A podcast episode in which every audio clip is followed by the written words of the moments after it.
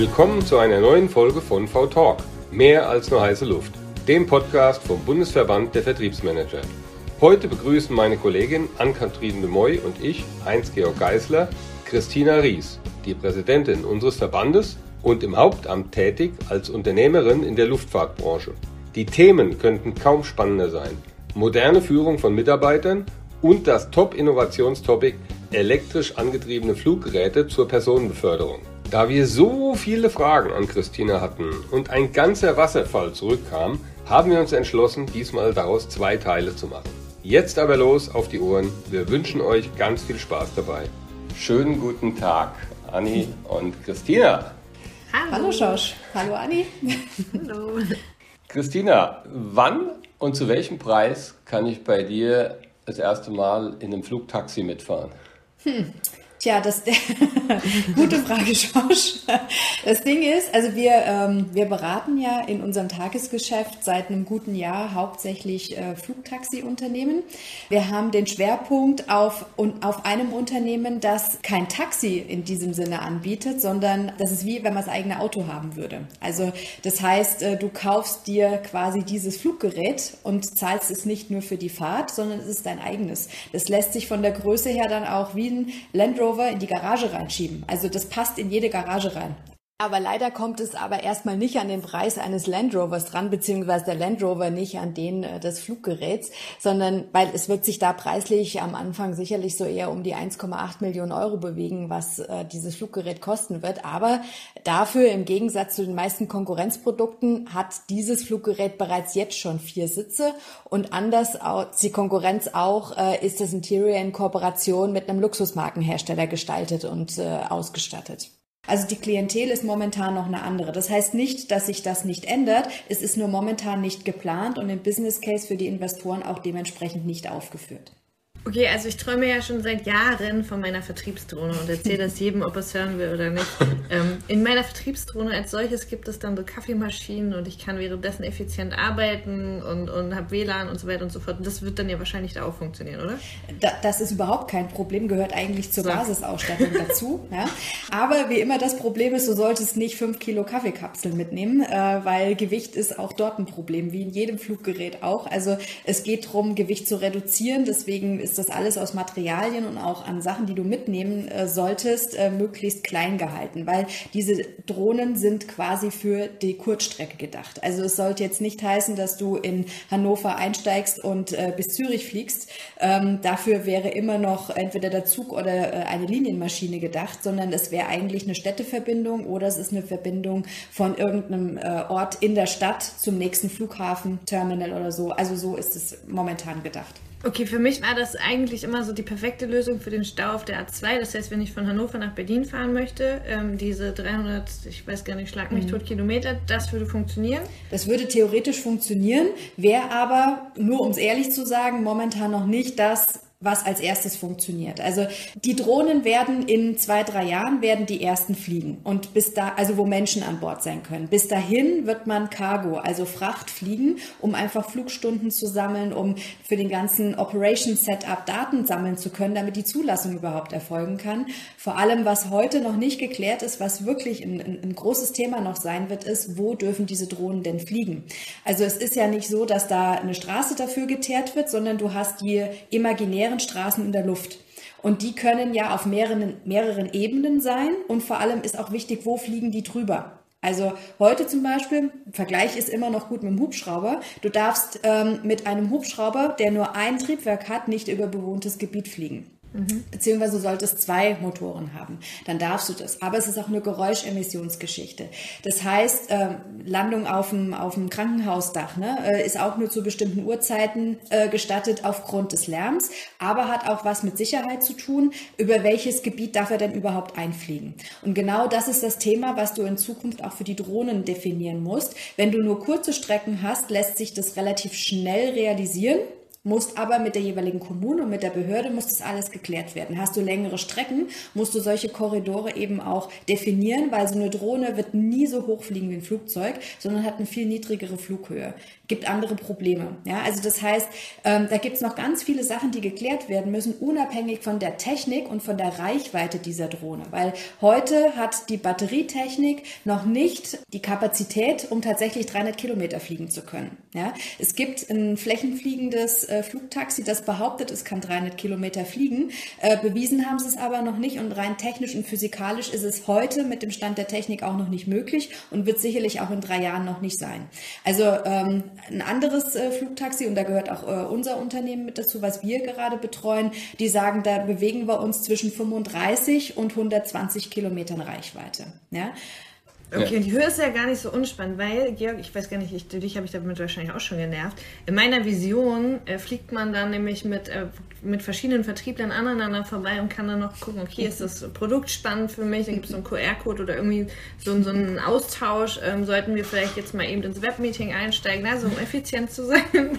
so, und dann hat Christina zu mir gesagt, ja, Anni, es ist ganz witzig, aber du bist ja so tief unten, ähm, das ist die Frage, ob das überhaupt funktioniert, beziehungsweise ihr dürft gar nicht so nah beieinander. Aber ich dachte nämlich zusätzlich noch, dass wenn ich als Unternehmen diese Vertriebsdrohnen unterwegs habe, dass man dann quasi an der A2 vorbeifliegt und das Ganze als Werbefläche nutzen kann. Wie hoch sind denn die jetzt überhaupt? wie die hoch die fliegen können. Ja, ja. Sollen. Naja, du, da, da, da bewegst du dich irgendwo so bei 150, 200 Meter äh, von der Höhe her, das kannst du nicht sehen. Aber viel wichtiger ist eigentlich der Fakt, dass sich das gesamte Mobilitäts- und Nutzungsverhalten in der Zukunft ändern wird. Also Bahnhöfe sind ja so die älteste Form der gebündelten Beförderung von Personen sozusagen. Flughäfen sind eine neuere Form und alleine schon im Vergleich mit diesen beiden Systemen und ihren Strukturen sieht man ja schon gravierende Unterschiede und Entwicklungen. In Zukunft wird es also eine weitere Variante geben, nämlich die sogenannten Vertiports, die in gewisser Hinsicht eine Kombination aus beiden sind. Also doch so so sein müssen, aber doch anders. Zum Beispiel an einem Vertiport wird, wie der Name schon sagt, senkrecht gestartet und gelandet. Im Gegensatz zum Flughafen. Aber jede Person, die dort abfliegt, wird sich einer Kontrolle unterziehen müssen. Also Stichwort Fluggastkontrolle. In der Zukunft werden also die manuellen Personenkontrollen durch großflächige automatische Scanner ersetzt werden müssen, wo eine Einzelkontrolle nicht nötig sein wird. Das heißt, das ist eine Voraussetzung, damit so ein Vertipod auch eher wie eine Art Bahnhof oder Taxistand genutzt werden kann und damit überhaupt die Möglichkeit besteht, diese, ähm, diesen Hub in die alltägliche Nutzung integrieren zu können. Vorteil von so einem Sicherheitssystem ist aber auch natürlich, dass sich dieser Vertipod sehr leicht somit in so einen bestehenden Flughafen integrieren lässt. Ähm, weil der Sicherheitsbereich ist ja schon vorgelagert. Das heißt, dieses Einchecken und der Kontrollvorgang wird davon in der Länge ebenfalls profitieren. Das ist aber jetzt mal nur ein Auszug dessen, was alles so äh, Einfluss auf diese äh, mobile Customer Journey der Zukunft haben wird. Im Hintergrund müssen dann parallel noch etliche andere Dinge, insbesondere äh, durch die Flugsicherheitsbehörden geklärt und reguliert werden. Also zum Beispiel diese neuen Fluggeräte haben einen anderen Nutzungsbereich oder andere technische Eigenschaften. Das muss erst noch zugelassen werden. Also ist ganz anders wie das, was jetzt momentan fliegt und auch äh, wie es betrieben wird. Und vor der Zulassung stehen natürlich viele Tests und Simulationen, damit sowohl für die Passagiere als auch die Menschen und Gebäude am Boden am Ende keine Gefahr oder massive Einschränkung besteht. Ähm, wenn dann die alltägliche Nutzung kommt, dann wird sich der Verkehr insbesondere in den Städten vom Boden in die Luft verlagern. Also um die Staus auf den Straßen aufzulösen, ähm, wird nachher dann aber viel in der Luft passieren. Und wer zurück in die Zukunft kennt oder auch das fünfte Element gesehen hat, ähm, da war auf ganz vielen eben mächtig viel los in der Luft. Ja. Ich wollte gerade sagen, äh, wir sind ja extrem spacey unterwegs, ja. Also mhm. normalerweise reden wir ja über Vertriebsthemen, die ja auch in der Zukunft liegen, aber vielleicht nicht ganz so weit ganz und nicht ganz weit. so abgehoben sind. aber ähm, die Zuhörerinnen und Zuhörer werden es uns sicher verzeihen. Vielleicht werden einige Fans davon, sich mehr damit zu beschäftigen. Also mir ist das Thema wirklich neu. Ich habe mich damit noch überhaupt nicht beschäftigt vorher, muss ich mhm. sagen. Ich weiß aber, dass du in dem, in dem Geschäft unterwegs bist. Deshalb kommen wir an deiner Person auch überhaupt nicht vorbei, ohne dieses Thema jetzt intensiv zu beleuchten. Lass uns ruhig noch ein bisschen dabei bleiben, bevor wir dann noch auf Vertriebsthemen kommen. Mich würde interessieren, bevor das wirklich bemannt in die Luft gehen darf und kann, da muss es ja wirklich ausgiebig erstmal unbemannte mhm. Flüge geben und die ganzen Sicherheitschecks alle durchgehen. Das könnte doch aber sein, es gibt doch genügend Anwendungsfelder, stelle ich mir vor, wo mhm, eben genau. auch unbemannte Drohnen geschäftlich zum Einsatz kommen könnten, wie zum Beispiel, hatte gerade so ein, so ein Randthema, wo ich mich ein bisschen eingearbeitet habe, eben Intralogistik, wo die Ware zum Mensch gefördert werden muss, was ja heutzutage jetzt alles mit äh, AGVs passiert, selbstfahrenden, unbemannten Autos. Mhm. Wäre, genau. wäre das nicht so ein Testfeld und mhm. äh, kannst du einen Ausblick geben, was, was glaubst du, an was glaubst du, wann es wirklich soweit ist, dass es jetzt nicht nur auf abgeschirmten Feldern, wo sowieso nichts passieren kann, dann auch mal ein paar Menschen hin und her fliegen, sondern dass es wirklich ein Teil unseres mhm. Verkehrssystems wird. Ja, also eins mal vorausgeschickt. Ich glaube, bevor es selbstfahrende Autos gibt, also dieses autonome Fahren auf der Straße, äh, werden die Drohnen fliegen. Wow. Ja, also, ähm, weil äh, du hast, ja, es ist einfach Warum so, habe ich das im Fernsehen noch nicht gehört?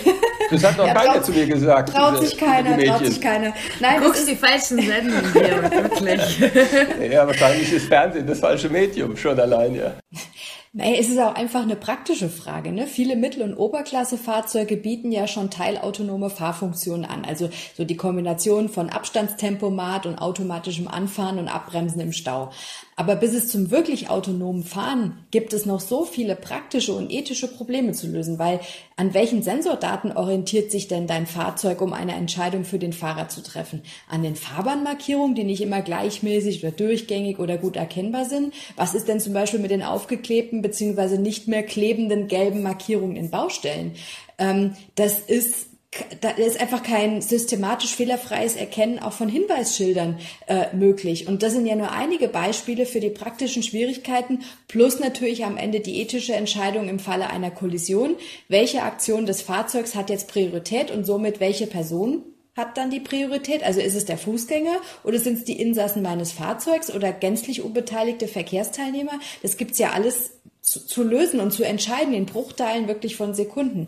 In der Luft stellen sich da andere Probleme, aber die gerade beschriebenen sind nicht so gravierend und drängend, denn eine Drohne an sich und im Übrigen auch Flugzeuge können automatisch Hindernisse umfliegen beziehungsweise können sich quasi mittels 3D-Abstandstempomat sozusagen in vorgegebener Entfernung hintereinander und übereinander ein- oder anreihen. Deswegen eben die provokante Aussage, dass die äh, Drohnen eher fliegen, äh, wie autonomes Fahren auf der, auf der Straße möglich sein wird, weil du halt dort weniger Parameter berücksichtigen musst. Du hast halt mhm. halt das Problem, in Anführungsstrichen Problem, du hast bewegte Masse, die in der Luft unterwegs ist. Und wenn die runterfällt, dann äh, richtet sie halt dann einen Schaden an. Und genau dafür gibt es die Regularien, wofür die Flugrouten eben freigegeben werden müssen, wo überhaupt geflogen werden darf. Und ähm, natürlich heißt es auch, dass man sicherstellen muss, dass sich auch die Menschen in diesem Gerät dann, wenn sie dort einsteigen würden, sicher, sicher fühlen müssen. Also von der Theorie her, es könnte heute schon ein Flugzeug ohne Piloten fliegen, nur steigt kein Passagier ein, äh, weil er sagt, das, das mache ich nicht. Ja? Die Technik dafür ist aber da. Ja, äh, und äh, von dem her gilt es jetzt da dann den, den Schritt zu machen. Du wirst am Anfang, also um die erste Frage zu beantworten, wie werden Erfahrungen auf der Maschine gesammelt? Ja, das geht über Cargo, ja, zum Beispiel Medikamententransport, äh, dieses Last Mile Delivery, was wir von Amazon zum Beispiel schon sehen oder von der Post, die das auch in China schon ähm, tatsächlich probieren, ja. Und wir haben auch Intercargo, das heißt von einem größeren Hub in Waren Warenlager und von dort aus ins nächst kleinere Lager. Äh, das ist alles schon in der Planung. Das wird es dann auch geben und da wird auch kein Pilot äh, an Bord sein, äh, hofft man zumindest, weil nämlich der ja zusätzliches Gewicht kostet. Und genau das ist das Thema auch für die Flugtaxis. Du kannst ein Flugtaxi nur zu einem Taxipreis haben, wenn nachher auch kein Pilot drin sitzt. Ja? Weil der Pilot die Mannstunde kostet das Geld und kostet auch den Sitzplatz. Ja? Das heißt, es wird nachher auf autonomes Fliegen hingehen, aber dazwischen wird noch was ganz anderes sein, Remote Fliegen. Das heißt, wie bei einer Militärdrohne sitzt da ein Pilot irgendwo und der fliegt das Ding. Ja? Und äh, das heißt, das ist wie wenn der Pilot drin sitzen würde, nur nicht als Person mit seinem Gewicht, sondern er macht seinen Platz frei für einen anderen Passagier. Und auch das ist natürlich eine Zulassungsgeschichte, weil du musst natürlich sicherstellen, dass es nicht gehackt wird. Aber das gleiche Problem hast du bei den Autos auch, die autonom fahren sollen. Auch die sollen nicht gehackt werden. Ja, und mhm. äh, alles geht dann Richtung, und deswegen ist da die Verknüpfung zu 5G, ja, ähm, weil das ist, äh, ist notwendig, was es gibt, ja. Äh, und diese ganzen Sicherheitsaspekte, die eben für dieses Fluggerät mitgeliefert werden müssen. Und dann müssen die Menschen überzeugt sein, dass sie es tun möchten, ja. Und dass es nachher auch kein Risiko ist. Es ist eine Akzeptanzgeschichte in der Gesellschaft. Und das ist natürlich nochmal neben dem technischen äh, Herausforderungen, die du hast, ist diese Herausforderung noch eine mit der größten. Vertrieblich ja super spannend, weil ähm, ihr ja gerade dann, wenn ich das richtig verstehe, drei verschiedene Zielgruppen habt. Also auf der einen Seite die Kommunen, die Länder, die ihr begeistern müsst, dafür mhm. die grundsätzliche Situation zu schaffen. Ähm, dann die Investoren, mhm. ähm, die da jetzt Geld investieren und sagen, okay, ich teile diese Vision, ich mhm. glaube daran und wir sehen da die Zukunft und nicht in anderen Punkten.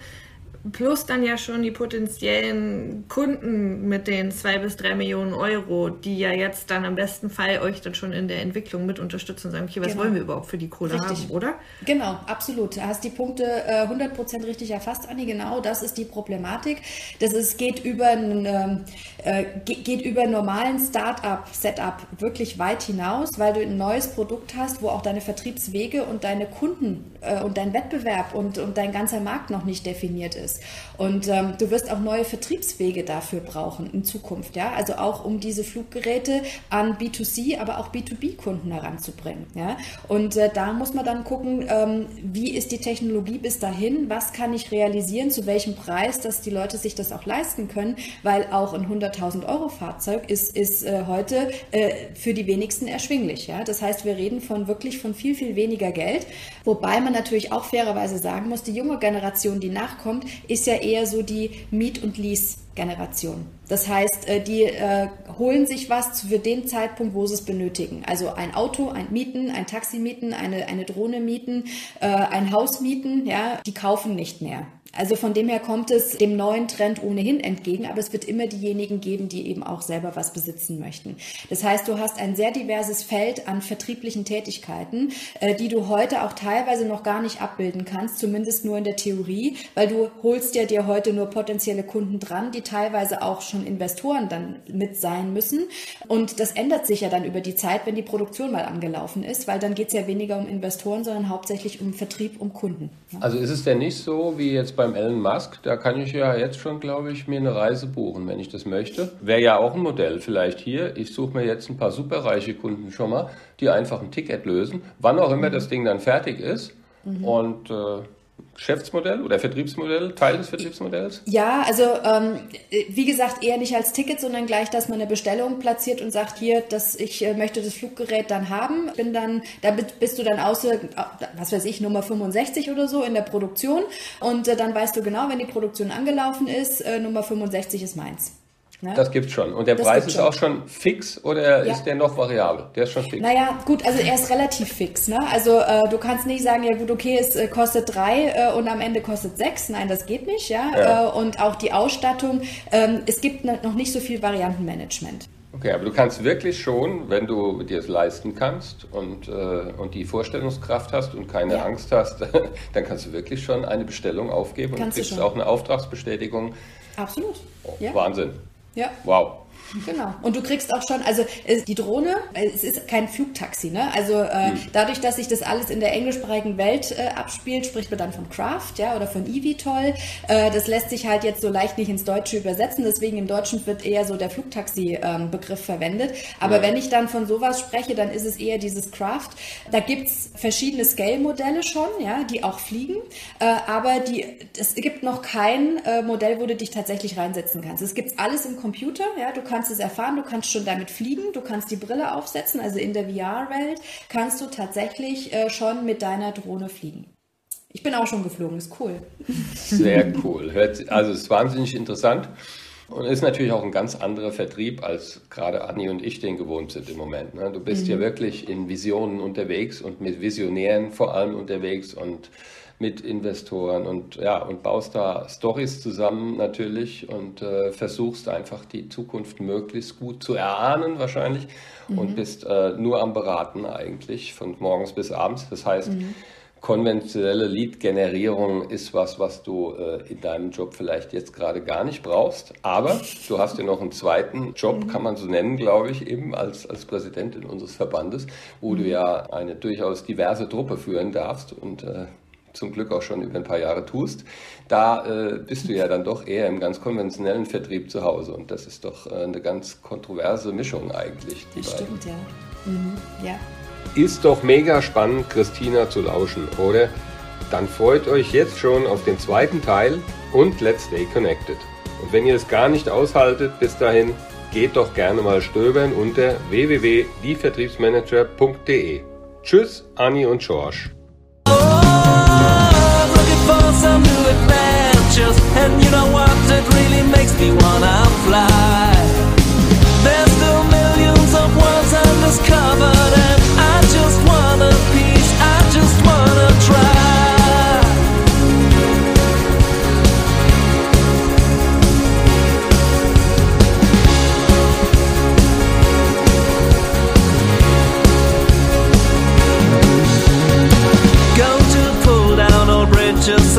places and shake up the boundaries of life.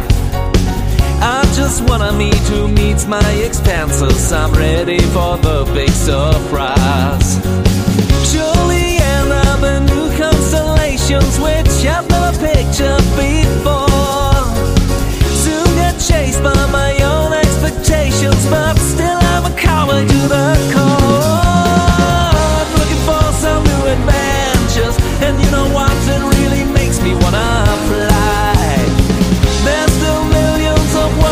Just come.